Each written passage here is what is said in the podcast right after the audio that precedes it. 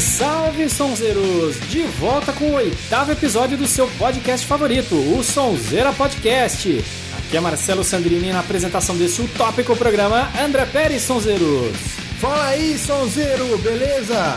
Hoje vamos falar da carreira do último revolucionário do rock and roll. Vamos falar do polêmico e imortal Kurt Cobain. Aguenta aí, que é uma história e tanto, sonzeiro, depois dos nossos recadalhos.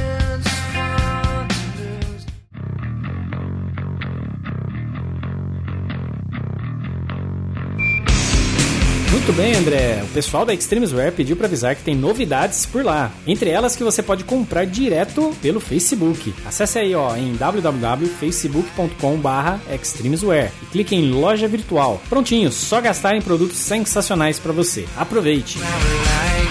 Certo, Sonzeiro, nosso primeiro produto comercial das organizações Sonzeiras está quase pronto.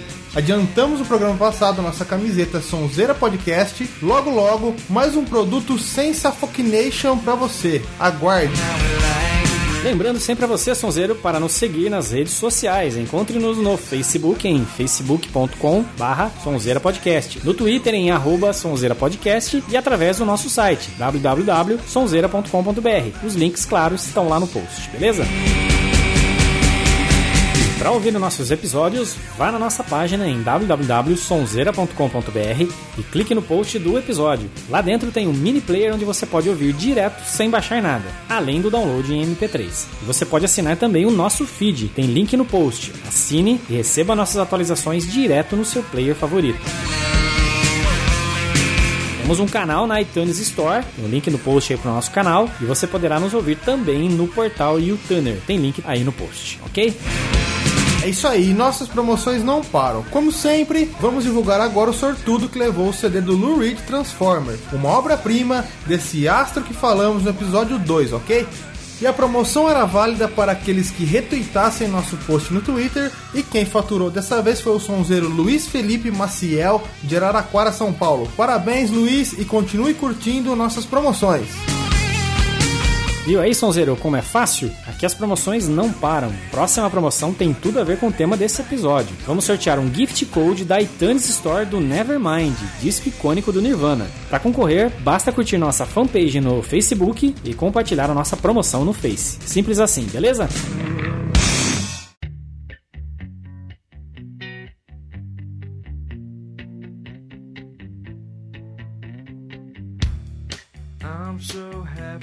Kurt Donald Cobain nasceu em Aberdeen, Estados Unidos, em 20 de fevereiro de 1967 e faleceu em Seattle no dia 5 de abril de 1994 com 27 anos. Mais uma morte para incendiar a polêmica dos cantores mortos com 27 anos. Em 2014, completou nesse ano 20 anos de sua morte e parece que foi ontem. Kurt foi um cantor, compositor e músico famoso por ter sido fundador do Nirvana, vocalista e guitarrista de uma das bandas mais importantes da década de 90. O segundo álbum do Nirvana, Nevermind, foi o responsável pelo início do sucesso do grupo e do próprio Kurt, popularizando um subgênero do rock alternativo que a imprensa passou a chamar de grande. Outras bandas pegaram carona nesse gênero, como o Alice in Chains, Pearl Jam e Soundgarden. Como resultado, o rock alternativo tornou-se um gênero dominante no rádio e na televisão nos Estados Unidos, do início à metade da década de 1990. O Nirvana foi considerado a banda carro-chefe da geração X e Kurt Cobain viu-se ungido pela mídia como porta-voz da geração, mesmo contra sua vontade. Desde sua estreia, a banda Nirvana, com Cobain como compositor, vendeu mais de 25 milhões de álbuns nos Estados Unidos e mais de 50 milhões em todo o mundo. Para termos uma ideia sobre a grandeza do Nirvana, a banda possui mais de 100 prêmios computados em sua carreira, tudo registrado pelos principais críticos do gênero, como a Billboard, revista Rolling Stone, MTV, entre outros. Vamos a uma paradinha para relembrar dois dos maiores sucessos do Nirvana. Vamos de Smells Like Teen Spirit, depois Come As You Are, duas do álbum Nevermind, para detonar logo na abertura desse podcast. Voltamos já com o Sonzeira Podcast.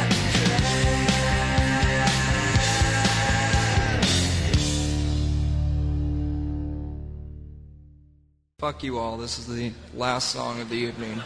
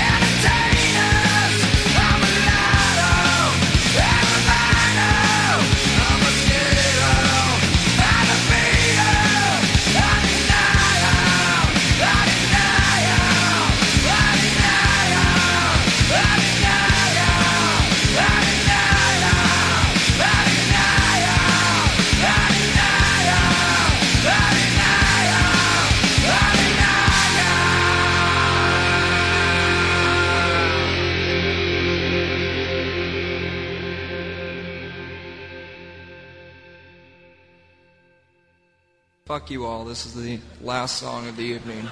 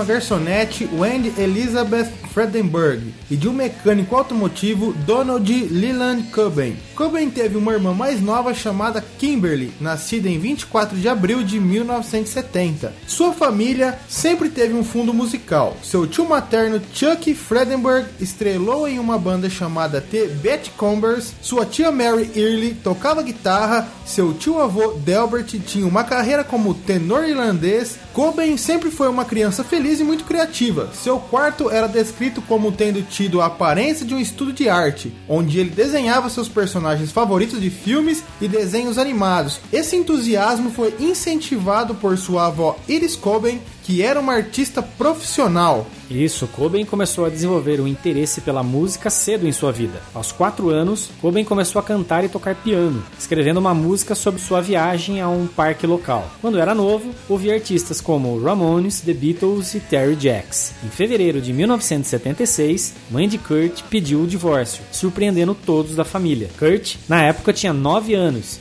e esse foi um evento que teve um profundo efeito em sua vida. Sua mãe notou que sua personalidade mudou drasticamente. Cobain se tornou mais desafiador e recluso. Em uma entrevista em 1993, Kurt disse: Lembro-me envergonhado por alguma razão. Eu tinha vergonha dos meus pais. Eu não poderia enfrentar alguns dos meus amigos na escola mais, porque eu desesperadamente queria ter o clássico, você sabe, família típica, mãe, pai.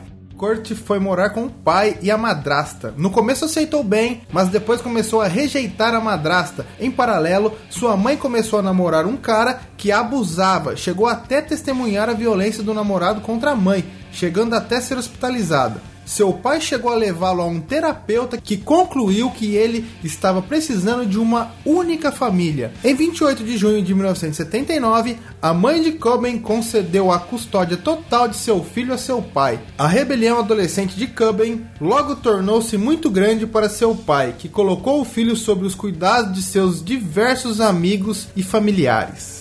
É, Cobain chegou a frequentar algumas religiões, cristianismo, budismo e até o jainismo, mas frequentemente pregava discursos anti-Deus e budismo. O nome Nirvana foi tirado do conceito budista, descrito pelo próprio Kurt como a liberdade da dor, do sofrimento e do mundo externo.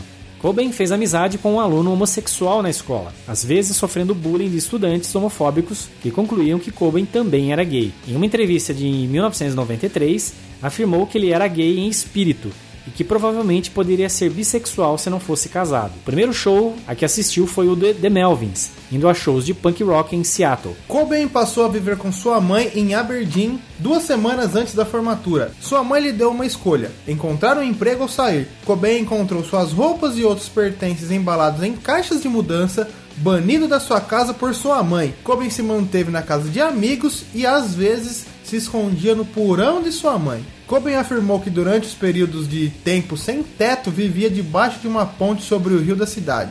Uma experiência que inspirou a faixa Something in the Way do álbum Nevermind. No final de 1986, ele viajava com frequência para Olímpia para ir a apresentações de bandas de rock.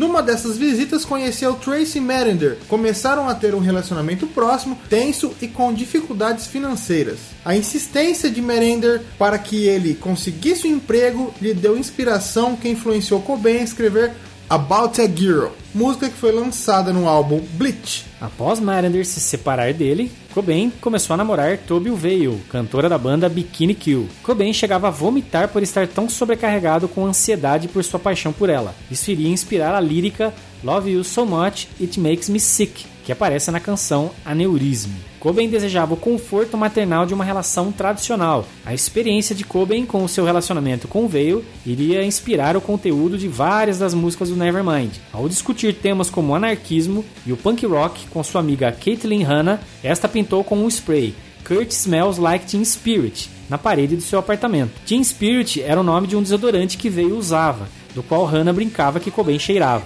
Cobain, no entanto, não sabia disso e interpretou o slogan como possuindo um significado revolucionário, que inspirou o título da música Smells Like Teen Spirit. Muito bem, sonzeiros, mais uma parada para um bloco musical. Vamos começar com uma das bandas preferidas do Kurt Cobain, The Melvins, com Honey Bucket do álbum Houdini, de 1993. Depois, Something in the Way do álbum Nevermind, música que fala da época em que saiu da casa da mãe e foi inclusive morar debaixo da ponte. Na sequência, About a Girl do álbum Bleach, de 1989, música escrita para a namorada Tracy Merinder. E finalizando com Aneurisme do álbum Incesticide, de 1992, música que fala da relação com a namorada punk Toby veio. Voltamos já, Sonzeiro, com mais Kurt Cobain no Sonzeira Podcast.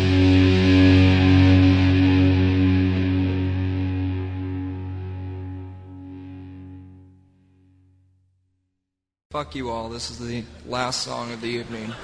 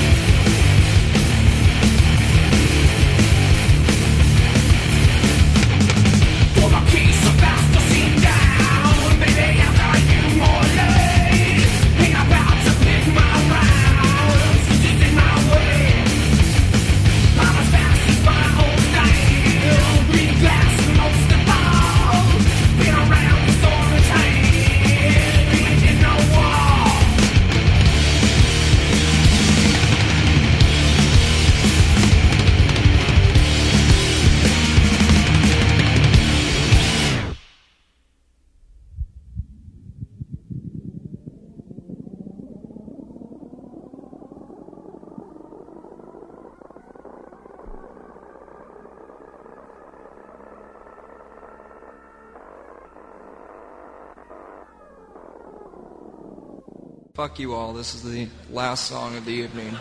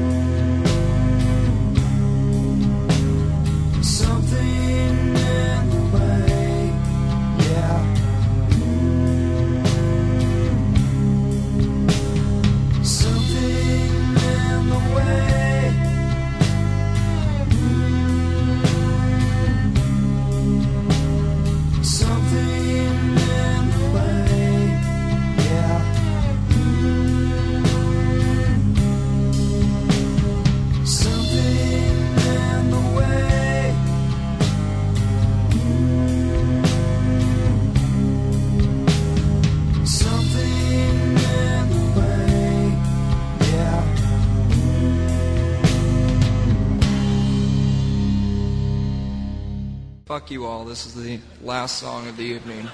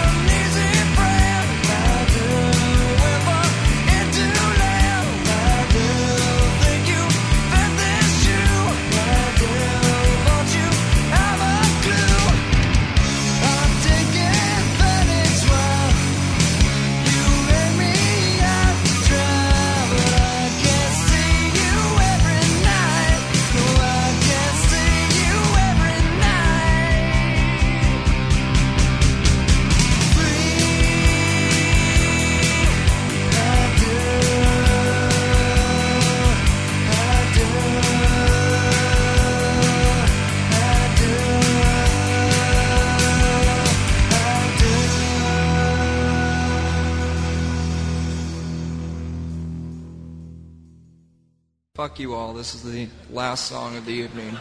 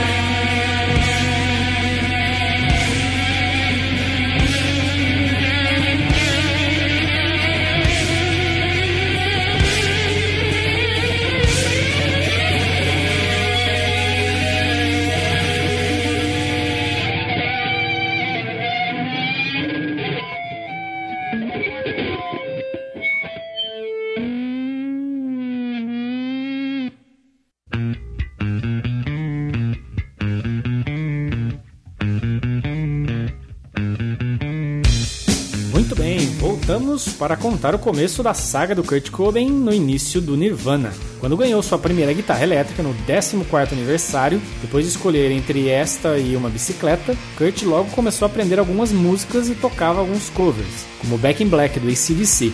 Logo em seguida, começou a trabalhar em suas próprias canções. Durante o ensino médio, conheceu Christian Novoselic. Nessa época, Kurt deu a Novoselic uma fita demo de sua banda, Fecal Matter. Christ finalmente ouviu a fita e gostou. Acabou concordando em formar uma banda juntamente com seu mais novo amigo, que mais tarde resultaria no Nirvana. O começo da carreira não foi muito promissor, devido à banda ser incapaz de atrair multidões consideráveis e pela dificuldade de se sustentar. Durante seus primeiros anos tocando juntos, Novoselic e Cobain foram anfitriões de uma lista rotativa de bateristas. A banda ficou com Chad Channing, com o qual o Nirvana gravou o álbum Bleach. Cobain, porém, ficou insatisfeito com o estilo de Channing, levando a banda a procurar um substituto e, eventualmente, encontrando Dave Grohl. Com Grohl, a banda encontrou seu maior sucesso através de sua estreia com o grande álbum de 1991, Nevermind. Cobain lutou para conciliar o enorme sucesso do Nirvana com suas raízes na música underground e tentar associar as músicas com as visões sociais e políticas da banda. Cobain ficou publicamente orgulhoso com a apresentação do Nirvana em um evento de apoio aos direitos dos homossexuais chamado No All Nine em 1992. Ele recebeu ameaças de morte de um pequeno número de ativistas anti-aborto uma vez, por defender uma campanha chamada Rock for Choice. Um ativista chegou a ameaçar Kurt que seria baleado logo que pisasse no palco. No encarte da compilação Incesticide, declarou: Se algum de vocês de alguma forma odeia os homossexuais, as pessoas de cor diferente ou mulheres, faça esse favor para nós. Deixe-nos em paz. Não venha aos nossos shows e não compre os nossos discos. O Nirvana ficou em atividade de 1987 até 1994. Lançou seu primeiro álbum Bleach pela gravadora independente Sub Pop em 1989. O som se baseava em contrastes dinâmicos, muitas vezes entre os versos calmos e barulhentos e refrões pesados. Depois de assinar com a gravadora DGC Records, o grupo encontrou sucesso inesperado com o Smells Like Teen Spirit, o primeiro single do segundo álbum da banda, Nevermind, de 1991. A breve duração do Nirvana terminou após o suicídio de Cobain em 1994, mas vários lançamentos póstumos têm sido emitidos desde então, supervisionados por Novoselic, Grohl e pela viúva de Cobain, Courtney Love. Durante os primeiros meses, a banda passou por uma série de nomes, começando com Skid Row e depois Pink Cap Shell. O grupo finalmente estabeleceu-se como Nirvana, que Cobain disse que foi escolhido porque eu queria um nome bonito ou agradável em vez de um nome punk rock mesquinho. Bleach foi extremamente influenciado pelo rock pesado do Melvis, pelo punk rock da década de 1980 e pelo heavy metal do Black Sabbath da década de 70. Um detalhe interessante é que o dinheiro que eles tinham para gravar esse disco era de pouco mais de 606 dólares. O Nirvana embarcou em sua primeira turnê nacional e o álbum se tornou o preferido das estações de rádio universitárias e foi um disco com boas vendas iniciais. Chegou a vender 40 mil cópias logo no início. É, em abril de 1990, a banda começou a trabalhar na gravação para o sucessor de Bleach. Durante as sessões, Cobain e Novoselic se desencantaram com Channing na bateria. Buzz Osborne, do Melvins, apresentou aos integrantes do Nirvana Dave Grohl. Poucos dias após chegar em Seattle, Novoselic e Cobain fizeram um teste com Grohl, com Novoselic mais tarde declarando: Nós sabíamos em dois minutos que ele era o baterista certo. O Nirvana assinou com a DGC Records em 1990. Começou a gravar o seu primeiro álbum com uma grande gravadora, o Nevermind. Butch Vig foi escolhido como produtor do disco. Após dois meses de trabalho, terminaram o disco e o single Smell Like Teen Spirit alavancou as vendas, graças à significativa transmissão do videoclipe da canção na MTV. É, e no Natal de 1991, Nevermind vendia 400 mil cópias por semana nos Estados Unidos. Em janeiro de 1992, o álbum tirou Dangerous do Michael Jackson do primeiro lugar das paradas da Billboard e também liderou as paradas em vários outros países. No mês que Nevermind alcançou o primeiro lugar, a Billboard declarou: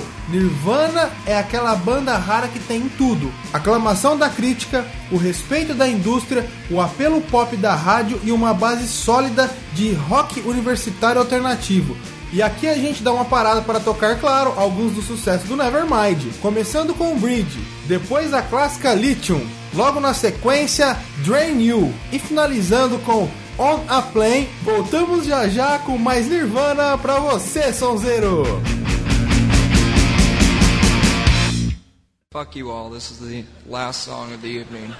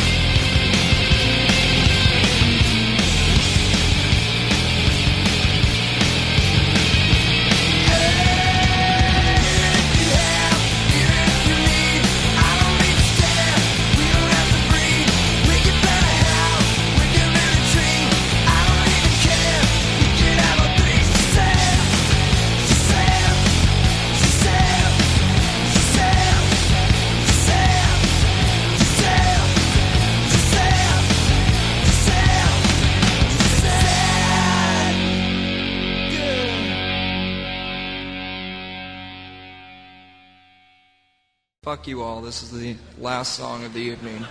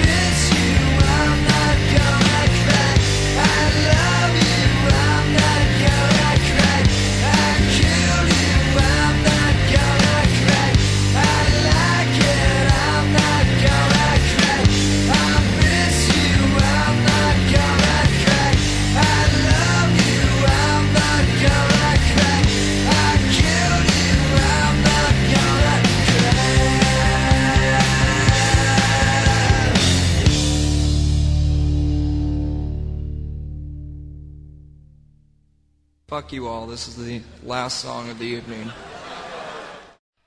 One baby to another says I'm lucky to meet you. I'm down.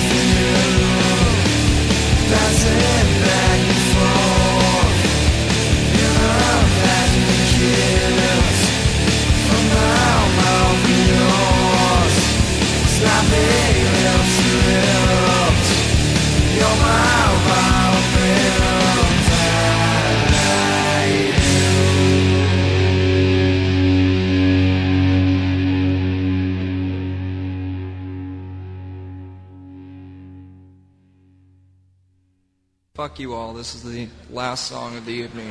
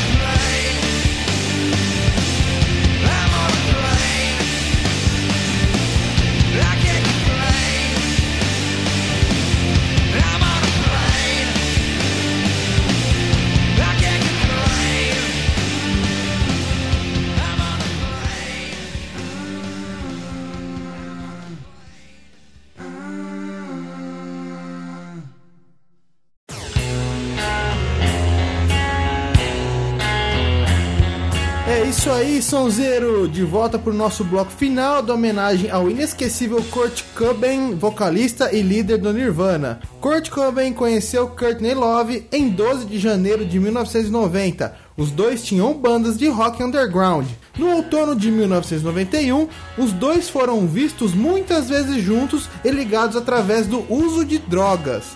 Love descobriu que ela estava grávida de Cobain. Em 24 de fevereiro de 1992, Cobain e Love se casaram na praia de Waikiki, no Havaí. Isso, em 18 de agosto, a filha do casal, Frances Bean Cobain, nasceu. Love admitiu ter usado heroína durante a gravidez, olha só. O caso gerou uma controvérsia imensa para o casal. Com duas semanas de idade, a guarda de Frances Bean Cobain foi transferida para a irmã de Courtney. Depois que o casal obteve a custódia, em um acordo de troca, onde se submeteriam a exames de urina e visitas regulares a partir de um assistente social. Depois de meses de disputas judiciais, a custódia total da filha foi finalmente concedida ao casal. Cobain e os demais membros começaram a ter algumas desavenças com relação aos direitos das músicas. Os desentendimentos entre eles quase separou a banda. O Nirvana encabeçou a noite de encerramento do Reading Festival na Inglaterra em 1992. A apresentação do Nirvana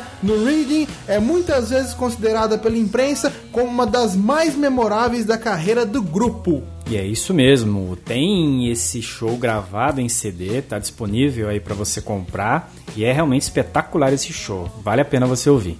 A DGC, já que os trabalhos prosseguiam lentamente, a gravadora lançou a coletânea Incesticide em dezembro de 1992. O disco Em Útero estreou em setembro de 1993 somente e desafiou a audiência da banda com seu terceiro álbum. Circularam rumores na imprensa de que a DGC não poderia lançar o álbum em seu estado original, já que a gravadora achava que o resultado não era comercialmente viável. O álbum entrou no primeiro lugar da parada da Billboard 200.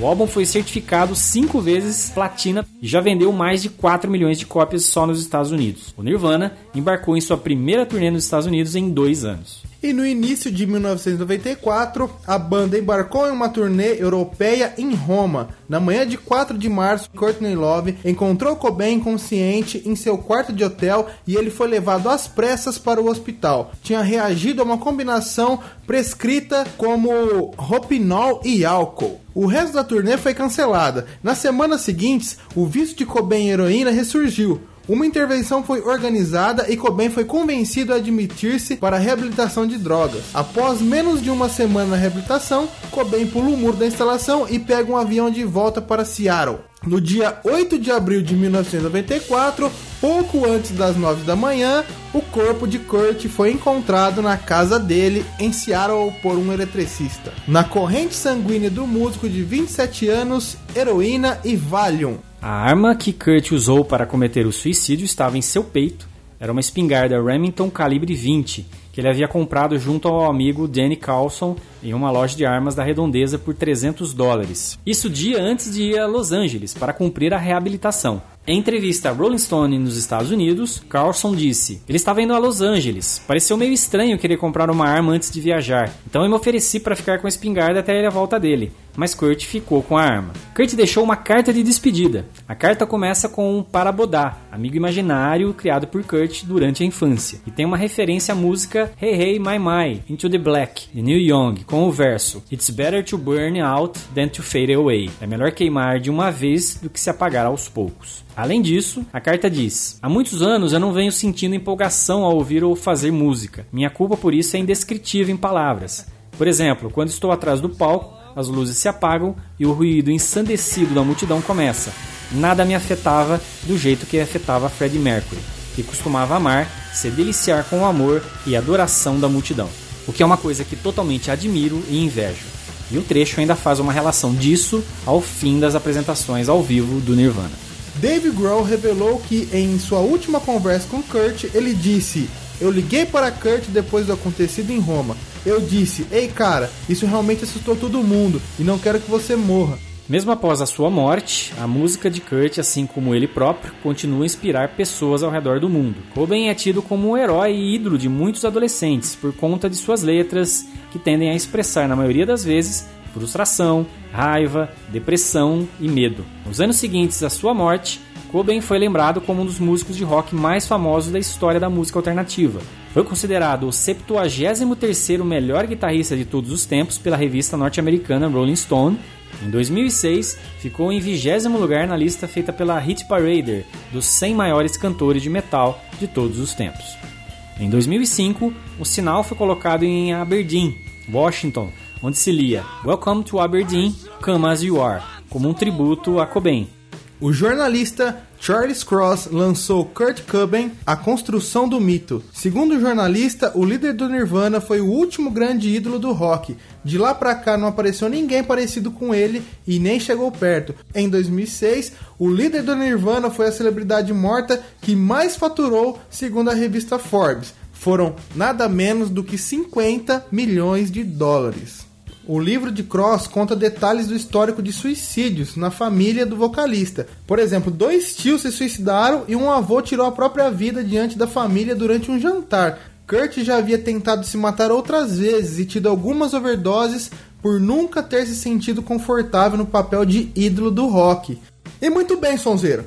Assim finalizamos nosso episódio. Tentamos contar a breve e intensa carreira desse último revolucionário do rock e aqui uma última frase dita pelo próprio Kurt. As coisas têm um brilho que com o tempo se vai. Morra jovem e permaneça belo. Vamos com as saideiras do Nirvana, vamos detonar com Heart Shaped Box do álbum In Utero, depois Tourette's Live at Reading em 1992, depois In Bloom, também do álbum Live at Reading de 92 e finalizando com I'll Apologize do álbum In Utero. Espero que tenham gostado e aguardamos seus comentários em nosso blog www.sonzeira.com.br na nossa página do Facebook, facebook.com barra Sonzeira Podcast e no nosso Twitter, arroba Sonzeira Podcast. Lembrando mais uma vez, participe da nossa promoção do Gift Code da iTunes Store do Nevermind do Nirvana, só compartilhando nossa promoção no Face, beleza? Valeu galera, até mais! Valeu, Sonzeiro. Grande abraço e até o próximo programa. Até mais.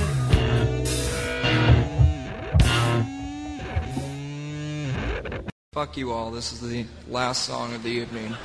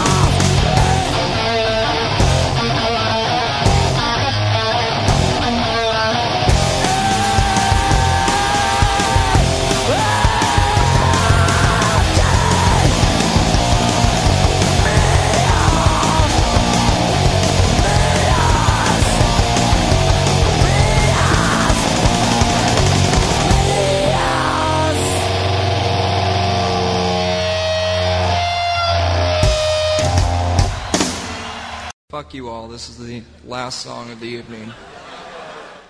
This song is called In Blue.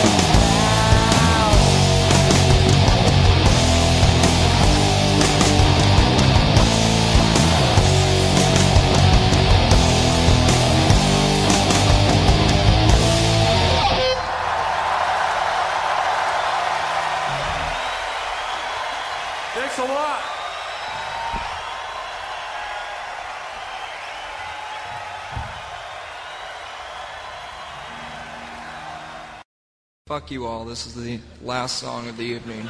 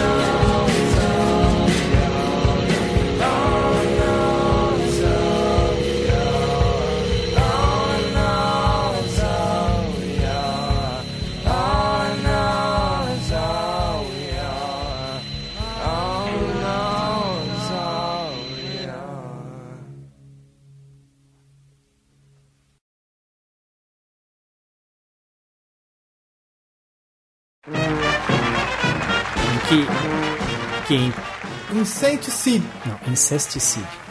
foram anfitriões de uma lista rotativa de baterias, Bateristas. levando a banda a procurar um subtítulo. O som se baseava em contraste. A breve duração do Nirvana terminou após o suicídio e pela viúva de Cobain, Kurt Le- A banda sub-50 Depois a clássica Legion.